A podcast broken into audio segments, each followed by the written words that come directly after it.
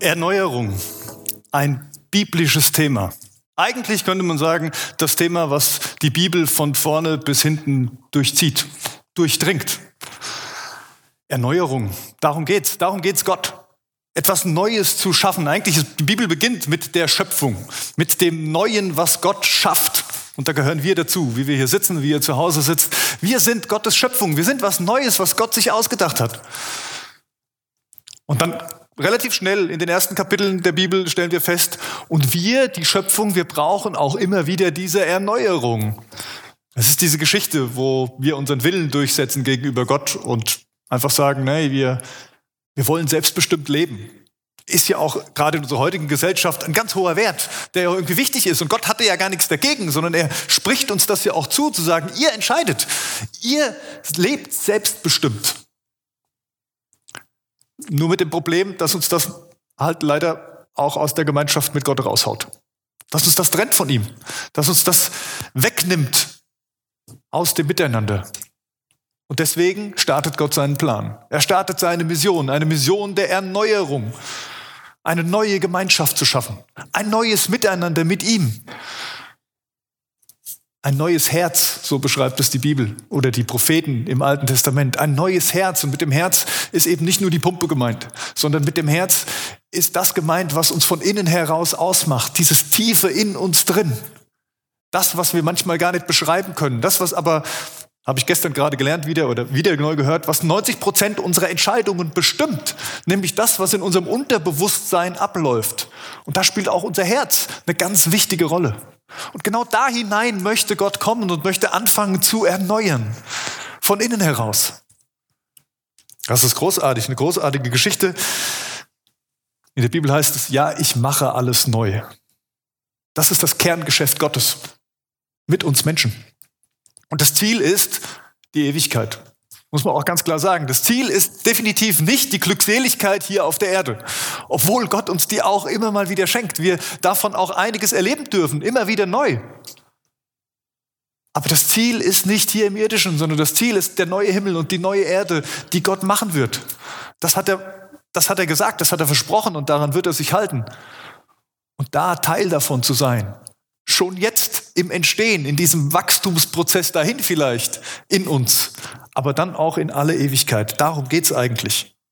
Und manchmal lässt Gott es zu, hier in unserem Miteinander, hier in unserem irdischen, dass wir auf den Trümmern stehen.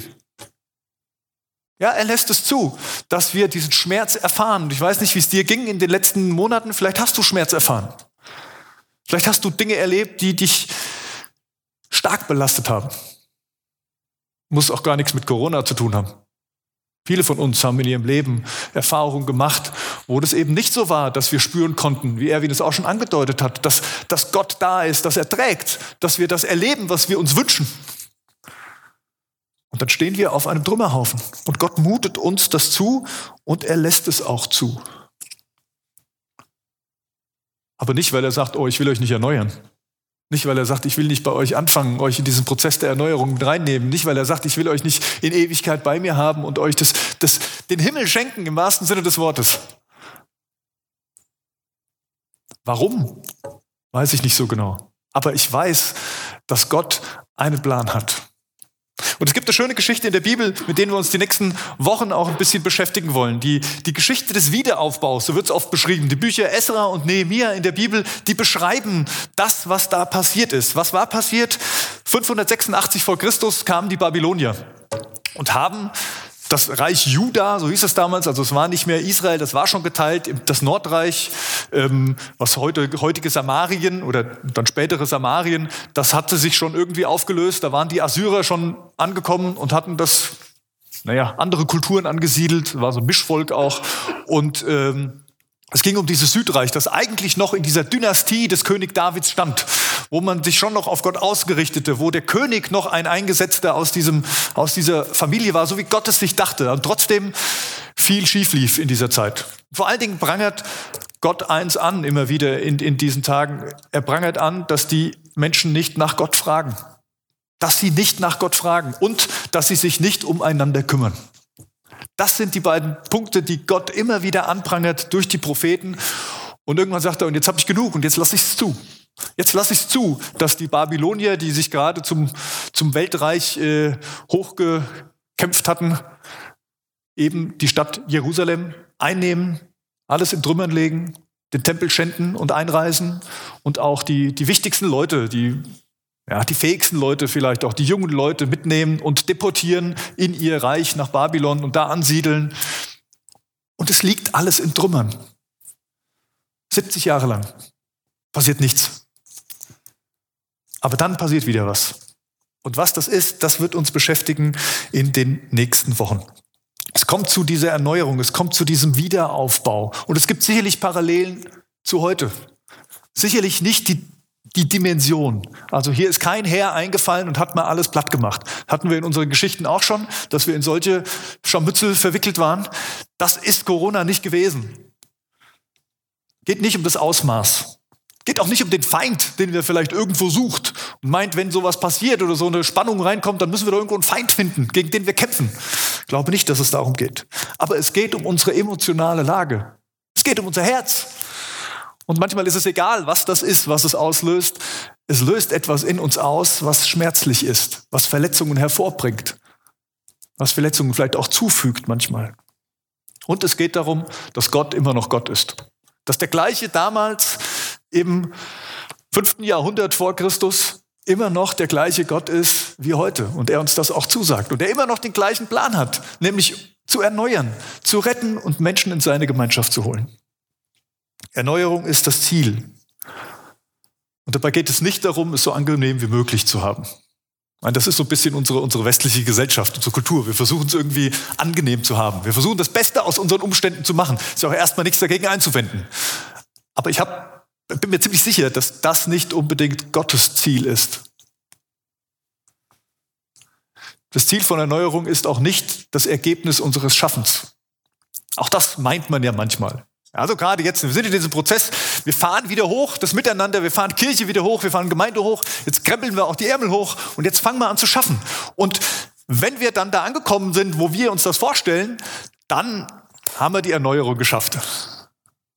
Das ist nicht die Erneuerung, die ich in der Bibel finde. Das ist nicht das Ziel Gottes, wenn er über Erneuerung spricht. Nein, Erneuerung heißt für mich, die Hand Gottes zu ergreifen. Die Hand Gottes zu ergreifen und mit ihm und nach seinem Willen die Zukunft zu gestalten. Proaktiv zu gestalten. Wir hatten gestern K5 Leitertraining, ich erzähle gleich immer noch mal so ein paar Sachen, da kam dieses Wort auch manchmal vor. Proaktiv man kann sich über Worte immer streiten, aber es geht darum, um ein Bewusstsein. Es geht darum, nicht der Spielball der Umstände zu sein und irgendwie zu gucken, wie man das Beste draus macht, sondern es geht darum, Gott zu sehen und ihm zu folgen in einem ganz starken Bewusstsein. Die damalige Situation des Volkes Israel oder des Volkes Juda, könnte man auch sagen, nach dem, nach dem, äh, dem Angriff der Babylonier, nach der Verschleppung im Exil, war eigentlich das große Thema, Gott ist nicht mehr da. Gott war eingezogen, hat gesagt, ich bin bei euch, bei meinem Volk und ich wohne in diesem Tempel. Das war der Ort, wo man Gott begegnete. Das war der Ort, wo man in Interaktion mit Gott trat. Jesus war noch nicht am Kreuz gestorben, der Heilige Geist war noch nicht auf alle Menschen runtergekommen. Also insofern gab es keine Möglichkeit. Der Tempel war der Ort Gottes und der war nicht präsent. Der war kaputt, der war zerstört. Da war nichts drin. Die Leute konnten nicht hingehen. Die Leute konnten Gott nicht anbeten. Sie konnten nicht in Kontakt kommen. Das war der große Verlust dieses Volkes Gottes zur damaligen Zeit. Ein bisschen haben wir es vielleicht ähnlich erlebt. Ja, der Gottesdienst war nicht mehr da. Wir wissen alle, eigentlich brauchen wir den nett. Wir brauchen dieses Haus hier nicht. Wir brauchen, äh, wie auch immer, wir brauchen eigentlich nicht mal diese 10 Uhr sonntags morgens, wir kommen zusammen und wir sitzen da alle für unsere Gottesbeziehung. Ja? Geschichten aus aller Welt, aus Menschen in verfolgten äh, ähm, Gebieten, also wo Christen verfolgt werden, die können davon ein Lied singen. Und die haben manchmal intensivere Gottesbeziehungen, als wir es uns manchmal vorstellen können. Darum geht's nicht. Und trotzdem merken wir ja, wie gut es uns tut, wie wichtig es für uns ist, diese Orte zu haben, diese Räume zu haben, diese Rituale zu haben. Und ich habe euch einen Text mitgebracht, der jetzt einfach mal beschreibt, wie es wieder losging. Wie Gott diese Erneuerung des Volkes damals angefangen hat. Aus dem Buch Esra, Kapitel 1, die ersten fünf Verse lese ich euch vor. Und im ersten Jahr, als König Kyros von Persien war, als Kyros König von Persien war, so erfüllte sich das Wort des Herrn, das, durch Jeremia das er durch Jeremia gesprochen hatte. Er entflammte den Geist des Kyros, sodass dieser folgende Erklärung abfassen und im ganzen Reich verkünden ließ. So spricht Kyros, der König von Persien. Der Herr, der Gott Israels, der Herr, der Gott des Himmels sogar, hat mir alle Königreiche der Erde geschenkt. Nun hat er mich dazu bestimmt, ihm in Jerusalem, in Juda, ein Haus zu errichten. Wer unter euch seinem Volk angehört, sein Gott sei mit ihm, soll nach Jerusalem in Juda hinaufziehen, um das Haus des Herrn, des Gottes Israels zu bauen. Denn er ist der Gott, der in Jerusalem wohnt. Aber auch die übrigen Einwohner aus all den Orten, in denen er als Fremder lebt, sollen ihn unterstützen mit Silber und Gold, mit Vorräten, mit Vieh und darüber hinaus mit einer freiwilligen Gabe für das Haus Gottes in Jerusalem. Und so machten sich die Anführer der Stämme Juda und Benjamin, die Priester und Leviten, sowie jeder, dem Gott den Geist entflammte, auf, um hinauf zu, zu ziehen in das Haus des Herrn, um das Haus des Herrn in Jerusalem zu errichten. Das ist die Geschichte, wie die Erneuerung beginnt. Das ist die Geschichte, wie es wieder losgeht. Und ich habe euch eine kleine Chronologie mal mitgebracht, äh, wie diese Erneuerung dann chronologisch vonstatten ging. Ihr könnt die eingeblendet sehen auf dem Stream und auch hier auf der Leinwand. Und ich erzähle euch dazu noch ein paar Stichpunkte. Also 70 Jahre 70 Jahre war Israel oder das Volk Juda in Gefangenschaft in Babylon. Und dann kommt dieser Erlass des König Kyros, wie ich ihn gerade vorgelesen habe. Das Edikt des Kyros, ähm, das ist auch historisch belegt, äh, dass Kyros das wirklich gesagt hat. Also es ist nicht nur irgendeine biblische Erfindung, die dahinter steht. Ähm, und es, es darf wieder aufgebaut werden. Die ersten Deputierten dürfen wieder zurück, sind etwa 50.000, die sich jetzt unter einem sogenannten Serubabel, das war so ein, ein wie soll ich sagen, ein, ein Führer, ein, eine wichtige Person im Volk, mit dem zurück auf den Weg begeben. Das war so 538 vor Christus. Und die fangen an, den Tempel wieder aufzubauen. Die bauen diesen Tempel wieder auf. Aber zwischendrin ruhen sie auch mal 15 Jahre. Also die fangen an, die fangen an zu bauen und legen sich richtig ins Zeug mit diesen 50.000 Menschen. Und dann gibt's natürlich auch ein bisschen Widerstand. Darüber wollen wir nächste Woche reden. Der, der ist einfach da. Und es führt dazu, dass die einfach mal 15 Jahre Pause machen mit dem Bau des Tempels. 15 Jahre. Und dann irgendwann, ja, ist dann ein anderer König schon wieder da. Das ist dann der Darius. Der König Darius, der äh, prüft das nochmal, der kriegt mit, ah ja, da, da war ja irgendwas. Äh, und der sagt dann, jetzt, jetzt macht doch mal weiter. Okay, ich gebe euch das, das okay, dass ihr endlich mal weiterbauen dürft. Und dann wird dieser, dieser Tempel auch irgendwann fertiggestellt. Nämlich 550 vor Christus ist der Tempel da fertig. In der Zwischenzeit waren die Propheten Haggai und Saharia da. Die findet man auch in der Bibel, deswegen habe ich es mal raufgenommen. Vielleicht ganz spannend zu wissen, in welcher Epoche sprechen die denn eigentlich? Da ging es um diesen Wiederaufbau des Tempels. Und dann liegen wieder 57 Jahre dazwischen. In der Zeit ähm, wird Esther Königin. Das Buch Esther gibt es auch in der Bibel. Auch eine spannende Geschichte, wie dieses jüdische Mädchen Königin von Persien wird, sozusagen. Also auch das kann man sich mal äh, durchlesen. Das passierte in dieser Zwischenzeit auch irgendwo, bevor dann Esra, der die Zeilen aufgeschrieben hat, die ich eben gelesen habe, dann äh, mit der zweiten Rückkehrungswelle, könnte man sagen, ähm, mit ein paar Leuten wieder nach Jerusalem zieht und dort Reform, also eine Reformation anfängt. Also da geht es nicht ums Haus bauen, sondern da geht es darum, was ist denn jetzt mit unserer Kultur? Jetzt haben wir den Tempel, schön. Wie leben wir denn jetzt mit diesem Tempel? Wie füllen wir diesen Ort denn jetzt wieder mit, mit Leben? Wie dienen wir Gott denn jetzt wieder an dieser Stelle? Und dann sind wieder zwölf Jahre Pause und dann kommt Nehemia. Von dem gibt es auch ein Buch in der Bibel und dieser Nehemia, der beschäftigt sich mit dem Wiederaufbau der Stadtmauer. Und damit endet eigentlich sozusagen, kommt noch der Prophet Malachi, der äh, spricht noch mal kurz ein paar Sätze und dann damit endet sozusagen das Alte Testament mit diesem Wiederaufbau. So viel mal kurz der chronologische Abriss. Ich habe uns mal drei Steps aus dieser Geschichte des Wiederaufbaus Jerusalems mitgebracht, die uns ein bisschen in diese Erneuerung hineinführen können. Ein bisschen mit auf den Weg vielleicht nehmen, den Weg zurück in die Zukunft. Ja, schön. Das äh, irgendwie, ich weiß gar nicht, wer es genau war, welcher große Regisseur sich diesen Filmtitel ausgedacht hat, ähm, aus den 80ern mit Michael J. Fox. Äh, zurück in die Zukunft, die Zeitreise. Aber es ist ein spannender Gedanke, oder? Dieses Paradoxon. Zurück, ja, aber, aber auch Zukunft. Und beides gehört zusammen. Und das betrifft uns ja in unserer Situation im Moment auch. Ja, wir wollen zurück zur Normalität. Aber wir wissen eigentlich alle, die Normalität muss eine andere sein, als sie vor über einem Jahr war. Es geht gar nicht anders. Denn wir haben ja Dinge erlebt, die können wir nicht einfach wieder streichen aus unserem, äh, also wir können sie aus unseren Gedanken streichen, aber das ist genau das, was jetzt wieder das Herz ausmacht. Unser Unterbewusstsein wird es immer behalten. Und daraus wird es immer unser Leben beeinflussen. Was sind das jetzt für Steps? Der erste Step, den ich euch mitgebracht habe, heißt, Gott ist Ausgangspunkt der Erneuerung. Gott ist Ausgangspunkt der Erneuerung. Vielleicht ist das sogar der entscheidendste Schritt auf diesem Weg zur Erneuerung. Gott ist der, der lenkt. Gott ist der, der Wege öffnet. Gott ist der, der Weichen stellt. König Kyros. Das ist der Hammer. Dass dieser König, dieser Perserkönig, der gerade das Weltreich der Babylonier platt gemacht hatte, es übernommen hat, sozusagen. Die Babylonier, die waren ziemlich hart. Die Babylonier, die haben, sagt mir so schön, keine Gefangene gemacht. Das stimmt natürlich nicht, aber ähm, die, die wollten, dass alle in ihrem Reich im Prinzip so leben, wie sie es wollten. Die Perser waren ein bisschen humaner. Die haben gesagt, na ja, das sind Juden, dann sollen sie doch auch als Juden leben. Wo ist denn das Problem bitte schön dabei? Und trotzdem war es erstaunlich, dass dieser Perserkönig einfach mal sagt, der Gott des Himmels hat mit mir gesprochen. Und das ist dieser Gott dieser Juden. Das war nicht zu erwarten, dass ein so großer König da von Gott so angerührt wird, um Weichen zu stellen für den Wiederaufbau. Bestimmt gab es damals auch Diskussionen darüber, ob Kyros jetzt der Messias ist oder doch der Antichrist oder keine Ahnung was. Das haben wir ja heutzutage auch. Immer wenn irgendein Politiker auftritt und man hat das Gefühl, Mensch, da passiert jetzt irgendwas, was Einfluss hat, dann nimmt er gleich nochmal eine viel größere Rolle in der, in der biblischen Geschichte ein, als es vielleicht ist. Kyros war einfach nur Kyros. Und jeder Herrscher dieser Welt ist am Schluss auch unter Gottes Herrschaft. Jeder Mensch in diesem Universum tut nur das, was Gott zulässt.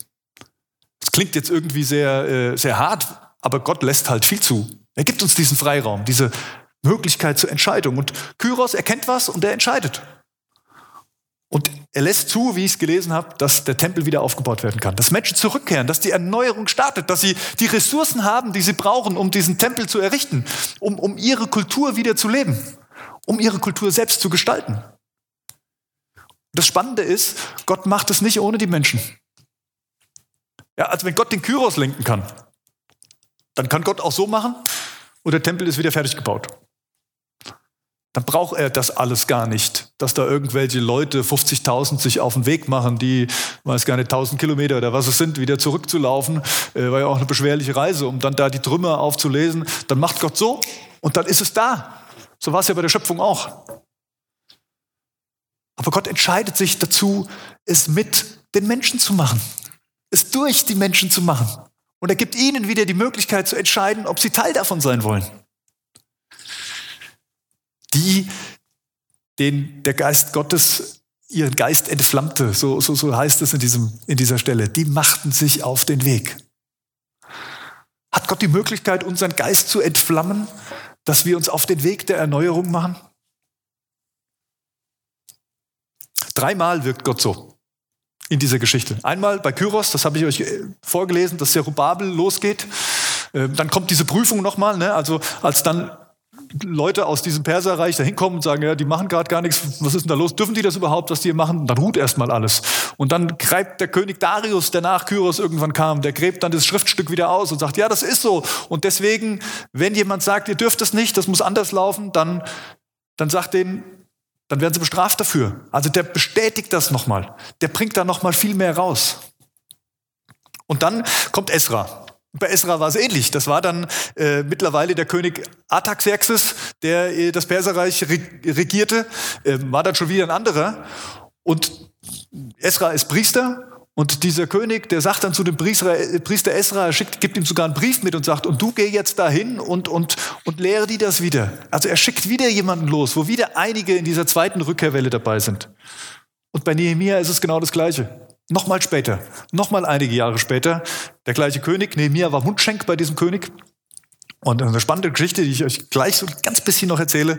Ähm, er war Mundschenk bei diesem Priester, äh, bei diesem König und der König lässt ihn ziehen und er gibt ihm auch wieder Sachen mit. Also das sind Dinge, die waren nicht gewöhnlich zur damaligen Zeit. Wenn man sich ein bisschen mit diesen Königen beschäftigt, der Babylonier und der Perser oder wie auch immer, dann merkt man, das waren jetzt keine zimperlichen Leute, wo jetzt irgendein Diener sagen konnte, ich hätte da mal ein Anliegen, äh, darf ich mal? Und die sagen, ja sicher, mach das mal. Nein, Gott hat da seine Hände im Spiel. Ich musste dran denken an unsere Outdoor-Gottesdienste. Letztes Jahr im Juni, also vor einem guten Jahr, im Juli haben wir, glaube ich, angefangen, im Juni haben wir darüber nachgedacht, äh, haben wir das gestartet zu sagen, Mensch, wir haben den Eindruck, es wäre doch klasse, draußen Gottesdienst zu feiern, weil das sind die Möglichkeiten, die wir haben. Und, und dann entstand so ein Bild von, von Orten, wo Gottes Geist da ist, wo, wo wir zusammenkommen und wo sich auch Orte verändern. Und dann war die Frage, was sind das denn für Orte? Und dann fiel mir etwas ein, was ich, ich glaube, es war 2018 auf dem Herz hatte, nämlich, da war ich einem Gespräch mit äh, dem evangelischen Pfarrer hier vor Ort und, und einem Mitglied des, ähm, des Kirchenvorstands, der auch bei uns Mitglied der Gemeinde ist. Und wir haben uns unterhalten über die Fragen, was, was, was braucht denn Butzbach? Wo ist denn die Not? Was brauchen die Menschen? Und wo können wir vielleicht in Kooperation ähm, unserer Stadt dienen? Das waren die Fragen. Und so wirklich zum endgültigen Ergebnis sind wir nicht gekommen. Aber eins ist mir im Kopf geblieben, nämlich die Aussage, es gibt da ein großes Wohngebiet oben in Butzbach, genannt Waldsiedlung und alles, was da so dranhängt. Und gefühlt ist da keine Kirche wirklich präsent. Wir wissen eigentlich gar nicht, wer da alles wohnt, was das so für Menschen sind. Die leben da alle, die leben da scheinbar auch ganz gut, aber da kümmert sich irgendwie keiner so richtig drum. Und das, das war mir immer noch im Herz. Und dann kam die Frage, wo könnten wir denn diese Outdoor-Gottesdienste machen? Und es war für mich sofort klar, die Waldsiedlung könnte so ein Ort sein, wo ein solcher Gottesdienst stattfindet. Jetzt haben wir da aber gar nicht so viele Leute wohnen von uns. Also es war eher schwierig. Ne? Also anfangs war es so, wie machen wir das denn? Ähm, Ramona Czerwenka hat vor zwei Wochen hier im, im Interview-Podcast ein bisschen was davon erzählt. Sie hat bei diesem ersten Gottesdienst die Moderation gemacht. Noch nie vorher Moderation gemacht. Aber sie sagte, ich mache das. Und die steht dann da und, und fängt an zu erzählen. Und die Leute kommen dazu. Und dann ergibt sich, dass manche aus der Gemeinde sagen, ja, ich bin da auch hingezogen. Ähm, Lass uns doch mal gucken. Claudia habe ich an, euch an Silvester vorgestellt hier im Gottesdienst. Die ist hingezogen während Corona, kennt keine Menschen, wohnt in der Waldsiedlung und dann stellt sich heraus, sie kann sogar singen und Gitarre spielen. Großartig. Und auf einmal, am Anfang war das so ein Ort, wo wir dachten, oh, da könnte was entstehen und wir müssen den unterstützen. Und im Moment würde ich sagen, die Waldsiedlung ist der Ort von unseren Outdoor-Gottesdiensten, die am also mit am, am, am besten funktionieren im Sinne von, dass sich da gar keiner mehr kümmern braucht. Das ist so ein tolles Team, die da arbeiten, die mit Leidenschaft dran sind, was da entstanden ist. Ich habe keine Ahnung, wo das hingeht. Ich habe keine Ahnung, was daraus erwächst. Aber ich spüre, wenn Gott uns was aufs Herz legt, ist er auch derjenige, der die Wege ebnet, dass es da zu einer Erneuerung kommen kann. Der zweite Gedanke, Erneuerung erfordert Mut. Ja, Davon bin ich überzeugt. Erneuerung erfordert immer Mut. Wir müssen uns darauf einlassen. Was waren das für Männer, die da zurückgezogen, die da wieder hingezogen sind? Das waren keine, die mal anderthalb Jahre äh, nicht an den Ort durften, wo sie vorher waren. Nein, die waren 70 Jahre, also die sind wahrscheinlich in, in, in, da bei, bei Babel, also in Babylon, im Persischen Reich, irgendwo geboren. Die sind da groß geworden. Nehemia, das war ja sogar noch mal 90 Jahre später, ist der erst da wieder zurück nach Jerusalem, als die ersten zurück sind. Also der ist definitiv irgendwann in dieser Zeit geboren. Dem seine Heimat war Persien. Da ist er groß geworden. Da arbeitete er, da lebte er. Die gingen also nicht zurück, wie wir uns das vorstellen, sondern die starteten neu. Die machten sich auf den Weg. Und bei Nehemia ist das ja so, so beeindruckend. Ne? Der, der kriegt das mit, dass es da Schwierigkeiten gibt beim Wiederaufbau. Und er hört das von, von einem Brief und dann, dann bricht es ihm das Herz. Und, und er, ich, das, das kann doch nicht sein. Die brauchen Unterstützung. Und er betet zu Gott, dass irgendwas passiert, dass diese Unterstützung kommt. Und dann dient er wieder als Mundschenk seinem König und der König merkt, Mensch, Nehemia, mit dir stimmt irgendwas nicht. Was ist denn los mit dir? Und dann hat er den Mut zu sagen, ach König, wenn ich ehrlich sein soll, mir liegt es schwer auf dem Herz, dass es da in meiner Heimatstadt, wo meine Vorfahren herkommen, dass es da irgendwie hakt, dass das mit dem Wiederaufbau nicht so vorwärts geht, dass, die, dass da große Spannungen sind, dass die Menschen in, in Not und Armut leben. Und dann kommt es dazu, dass der König sagt, ja, dann, dann lasse ich dich ziehen, dann lasse ich dich dahin gehen. Und es war mutig von Nehemiah, das überhaupt auszusprechen. Gestern war K5 Leitertraining Also ein, ein Leitertraining, was äh, auch online basiert ist. Einige Leute aus unserer Gemeinde machen damit. Ähm, ich fand es sehr inspirierend gestern, auch die ersten Vorträge. Und der erste Vortrag hieß gleich, Zukunft braucht Mut. Von Hannes Schmitz von äh, SRS, Pro Sportler, der hat diesen, äh, diesen Vortrag gehalten und er hat eigentlich viel Geschichte erzählt. Geschichte von SRS. Ähm, Sportler auf Sportler hieß das früher, vielleicht kennt ihr es unter dem Namen noch. Ähm, also eine Arbeit, eine missionarische Arbeit, sagen wir, wir bringen Sport und das Evangelium von Jesus zusammen. Mal so ganz grob ausgedrückt. Und die haben viel erlebt. Er hat zum Beispiel davon erzählt, ähm, dass sie ein Sporthotel aufgemacht haben. Ich kann mich noch gut daran erinnern. Ich habe in Altenkirchen im Westerwald nämlich meine theologische Ausbildung gemacht bei Neues Leben und SRS gehört da mit rein. Die sind da rausgewachsen sozusagen. Die sind auch in Altenkirchen. Und ich bekam das noch mit, wie dieses Riesenareal gekauft wurde mit diesem Sporthotel. Und gestern hat Hannes Schmitz eben nochmal erzählt, dass eigentlich die Vision davon Mitte der 80er kam dieses, dieses Hotel, ein, ein Sporthotel entstehen zu lassen. Aufgrund von Umständen, die besonders waren. Und 2009 war es dann soweit, dass sie das Areal gekauft haben. Also wenn man mal hochrechnet, das sind fast 25 Jahre, die dazwischen liegen, wo, wo eine Vision reift, wo, wo etwas passiert. Und dann braucht es Mut, diese Schritte zu gehen. Es braucht Mut, an diesen Schritten festzuhalten. Es braucht Mut, die Vision, die Gott uns gibt, dass er uns aufs Herz legt, an denen festzuhalten und nicht loszulassen. Spannend war, dass, äh, vielleicht erzähle ich das noch ganz kurz, weil es mich auch sehr berührt hat, dass er dann erzählte, ähm, an dem Tag, wo sie den Vertrag unterschrieben haben für dieses Sporthotel. Danach ist er dann zu dem Gründer von Neues Leben, von dem Missionswerk, wo es raus erwachsen ist, und sagte ihm, ähm, hat ihm diese Mitteilung gemacht. Und der war voller Freude und sagte, weißt du was? Auf den Tag genau vor 40 Jahren, also auf den Tag genau, als die Unterschrift dann kam, 40 Jahre vorher, hatte dieser Gründer den Gedanken, dass er dieses Gelände, wo dieses Sporthotel jetzt stand, damals stand da noch gar nichts 40 Jahre vorher, für das Missionswerk kaufen wollte, um da sein Zentrum zu bauen. Und der Bürgermeister hatte gesagt, äh, nee, geht nicht, ich will da ein Sportareal hinbauen.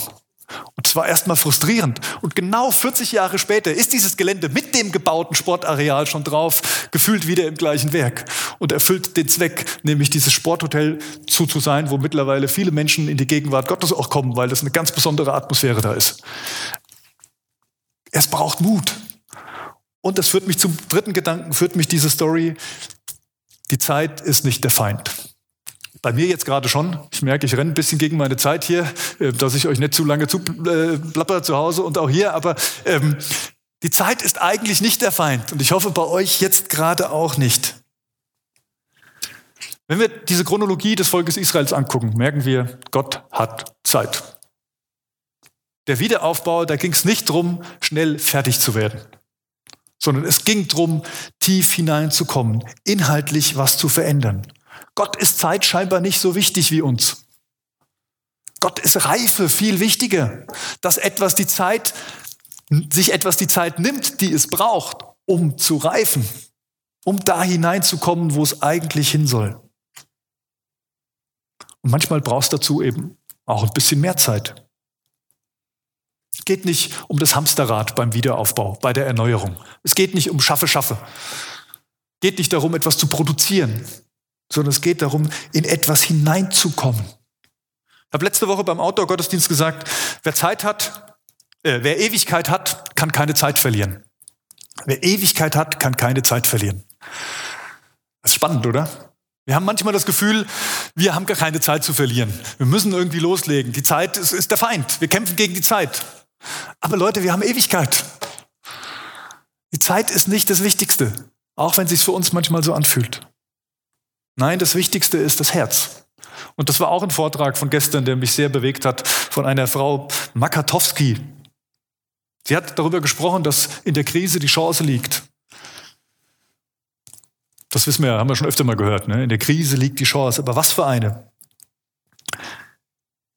Sie sagt, in der Krise liegt die Chance, anders herauszukommen, gereifter herauszukommen und wirklich in das Wirken Gottes hineinzukommen. Wie? Indem man in der Krise, wenn man sie gefühlt hat, unten ist, nicht gleich wieder anfängt zu performen. Nicht gleich wieder den Ärmel hochkrempelt und sagt, und jetzt, okay, es war jetzt, jetzt muss ich gleich wieder in die Aktion gehen und muss etwas tun, sondern indem man die Verletzungen zulässt, indem man eher hinuntersteigt und sagt, ja, die in der Krise kommt nichts aus mir raus, was nicht vorher schon drin gewesen wäre. Also wenn die Krise von außen kommt, dann kommt was aus mir raus. Aber das sind Dinge, die in unserem Unterbewusstsein schon immer drin waren. Und jetzt ist die Frage, wie gehen wir damit um? Mit Aktion und wieder drüber oder lassen wir es zu? Lassen wir die Verletzungen Letz des letzten Jahres ein Stück weit auch zu? Oder das, was noch viel, viel drunter liegt? Das tut weh. Das tut richtig weh. Und ich glaube, wir als Gemeinde, wir dürfen lernen, ein Raum zu sein, wo das, wo das auch in unserer Mitte sein darf. Wir brauchen keine Etikette. Wir müssen nicht besonders heilig sein, sondern wir müssen im Miteinander einen Raum finden, wo das stehen darf. Nicht, damit wir es rechtfertigen, nicht, damit wir darüber diskutieren, nicht, damit wir meinen, wir müssen es für den anderen lösen. Das können wir eh nicht. Aber wir müssen miteinander da sein und da ist die Chance, dass Gott etwas heil machen kann. Da ist die Chance, dass wirklich Erneuerung in unserem Herzen entsteht, weil Gott hineinkommt. Und das hat sie dann, die Frau, beschrieben als ein Einswerden mit Gott. Fand ich einen schönen Gedanken zu sagen. Da werden wir eins mit Gott. Da spüren wir, was es heißt, dass er uns liebt, bedingungslos. Da spüren wir, was es heißt, dass er uns segnen will. Und daraus, aus diesem Miteinander, kommt dann die Wirkung, die wir uns doch eigentlich wünschen, wenn wir tun und machen. Erneuerung heißt einsteigen. Einsteigen in einen Prozess. Der Zeit braucht. Einen Prozess, der vielleicht auch uns mal dahin führt, dass wir uns den Dingen stellen, die tief in uns drin rumoren. Erneuerung heißt einsteigen in einen Prozess, den Gott anfängt. Er ist der Ausgangspunkt. Er öffnet die Tür und deswegen wünsche ich uns so sehr, dass wir die nächsten Wochen dafür nutzen, für uns zu fragen, Gott, was sagst du zu uns? Was hast du, was hast du vor mit uns? Hannes Schmitz, habe von ihm erzählt, er sagte, die hatten dann ein großes Jubiläum da oben in diesem neuen, in diesem neuen Zentrum. War geplant, richtig dick mit, mit Veranstaltungstechnik und allem. Viele Leute sollten kommen, wichtige Leute sollten kommen. Und dann kommt äh, ein, ein Mitarbeiter ein Tag vor diesem Jubiläum zu ihm und sagt, äh, meine Frau hatte da im Gebet einen Eindruck äh, und da ging es um Feuer. Und Hannes Schmidt sagt, äh, kommst du jetzt zu mir? Äh, erzählst du mir, dass irgendjemand anders einen Eindruck hatte für Feuer und was, was machen wir denn? Also ich habe diese Bilder nicht, aber, aber er hat sich darauf eingelassen, hat er gesagt. Ich habe mich darauf eingelassen, es zu prüfen. Prüfen war für ihn jetzt kein, kein geistlicher Akt, wo er sagte, oh, jetzt gehe ich auch mal ins Gebet, mal gucken, was Gott mir dann auch sagt. Und er hat gesagt, okay, Feuer ist ein Problem. Ich schicke mal meine Techniker los und sage, prüft mal alles, was wir aufgebaut haben, ähm, wie das so ist. Und spannenderweise, die haben Kabelbrand gefunden. Kabelbrand, der vielleicht dazu geführt hätte, dass die ganze Veranstaltung in Flammen aufgegangen wäre, mit all den Menschen in dieser, in dieser Tennishalle drin. Gott legt manchmal Wege. Und das heißt nicht, dass wir über uns, unsere Grenzen hinweg äh, uns, uns fremdbestimmen lassen müssen. Überhaupt nicht. Das heißt einfach nur, uns mit unserem Herz auf den Weg zu machen und Gott die Chance zu geben, uns zu lenken auf dem Weg der Erneuerung. Ein Vers zum Schluss. Ich habe ihn euch mitgebracht. Da heißt es aus 2. Korinther 4, Vers 16, deshalb geben wir nie auf. Unser Körper mag sterben, doch unser Geist wird jeden Tag erneuert. Wir geben nicht auf, weil wir so wichtig sind. Oder wir geben nicht nicht auf, weil, weil wir so wichtig wären. Oder weil unsere Leistung so wichtig ist. Sondern wir geben deshalb nicht auf, weil Gott in uns am Werk ist. Auch wenn hier im Irdischen manches noch in Trümmern liegt. Lasst uns beten. Jesus Christus, ich danke dir von Herzen, dass du uns den Weg geöffnet hast, den Weg in die Erneuerung hinein, den Weg zum Vater, den Weg in, in diese Gemeinschaft Gottes, den Weg in die Ewigkeit, in die Herrlichkeit mit dem dreieinen Gott. Herr, ich danke dir, dass du uns die Möglichkeit gibst, diesen Prozess hier auf dieser Erde schon zu leben mit dir, hier schon einzusteigen, hier schon zu spüren, was du vorhast. Danke, dass du redest auf so unterschiedliche Art und Weisen. Danke, dass du andere gebrauchst, um, um Türen für uns zu öffnen. Du hast diesen Kyros gebraucht. Großartig, Herr. Herr, wenn du zu uns reden willst, dann, dann wirst du Wege finden, dass wir es mitkriegen. Herr, ich bitte dich, dass du uns vorbereitest auf diesen Weg, den du mit uns, mit jedem Einzelnen von uns vorhast. Dass du uns davor bewahrst, einfach nur die Ärmel hochzukrempeln und irgendwas zu machen. Dass du uns den Mut schenkst, im Vertrauen auch auf dich zu hören und dir zu folgen und dass du uns nicht die Zeit als Feind erkennen lässt, sondern dass du uns Ruhe schenkst in dir mit einem klaren Blick. Herr, wir wollen deine Kirche sein, wir wollen deine Gemeinde sein, wir wollen dir nachfolgen ganz persönlich. Danke, dass du redest. Amen.